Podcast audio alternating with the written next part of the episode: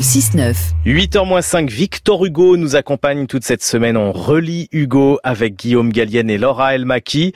C'est une rediffusion de l'été 2015 et l'on se penche ce matin sur le parcours politique d'Hugo.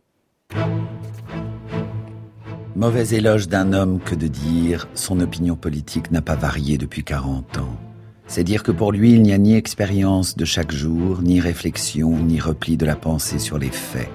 C'est louer une eau d'être stagnante, un arbre d'être mort.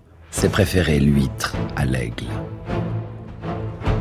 L'image ici n'est pas choisie au hasard par Victor Hugo.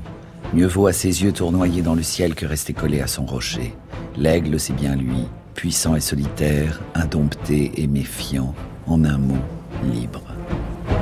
Cette liberté a beaucoup questionné. D'abord royaliste, l'écrivain s'est peu à peu rallié à l'idée républicaine pour finalement devenir un farouche opposant du Second Empire, et même, à la toute fin de sa vie, le défenseur passionné des communards. De la droite la plus conservatrice à la gauche la plus sociale, le parcours politique de Victor Hugo a tout du grand écart.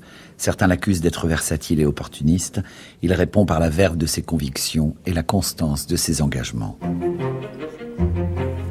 Hugo est ambitieux, mais il n'a jamais mis ses intérêts devant ses idéaux. Né en 1802 et mort en 1885, l'écrivain a assisté à de multiples bouleversements politiques, comme il a lui-même vécu des révolutions intimes. Son existence comme son œuvre sont indissociables des troubles de l'histoire. À 23 ans, il est le chantre de la royauté, louant Charles X, le dernier Bourbon à accéder au trône. Sa Légion d'honneur en poche, il prépare le renouveau du théâtre romantique dans la préface de Cromwell et se soucie du sort des prisonniers dans le dernier jour d'un condamné. Nous sommes à l'aube de la Révolution de 1830 et déjà les questions sociales le taraudent, mais il n'a pas encore pleinement confiance en la République.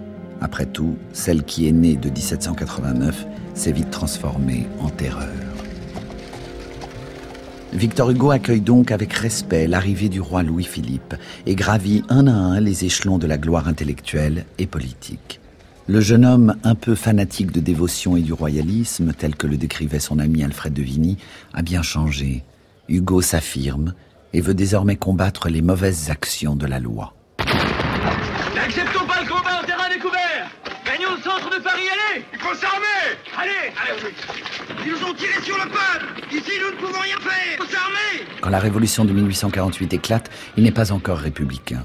Il est officiellement à droite, mais penche sérieusement à gauche, criant haut et fort son dégoût de la misère, sa foi en l'école laïque, son empathie pour les condamnés à mort et son amour de la presse libre.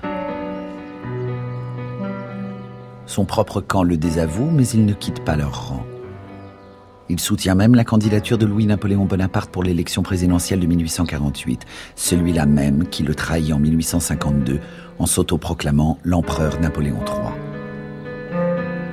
Cette fois, la rupture est consommée. Exilé de France pendant 15 longues années, Hugo devient férocement républicain et ne changera plus. J'ai grandi, dira-t-il simplement, assumant son parcours accidenté, ses hésitations et ses revirements.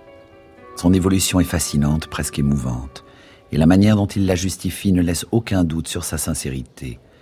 Je vis et je pense à mes risques et périls, ce qui fait que par moments, j'ai l'air d'un imbécile. J'y consens, j'ai la fierté de ma bêtise. Gavroche. Faut changer le ministère, c'est la faute à Voltaire. Les cognés des cajoux, c'est la faute à Rousseau. Guillaume Gallienne qui lit pour nous, qui relit pour nous Victor Hugo. C'est tous les matins sur France Inter et c'est à retrouver sur franceinter.fr.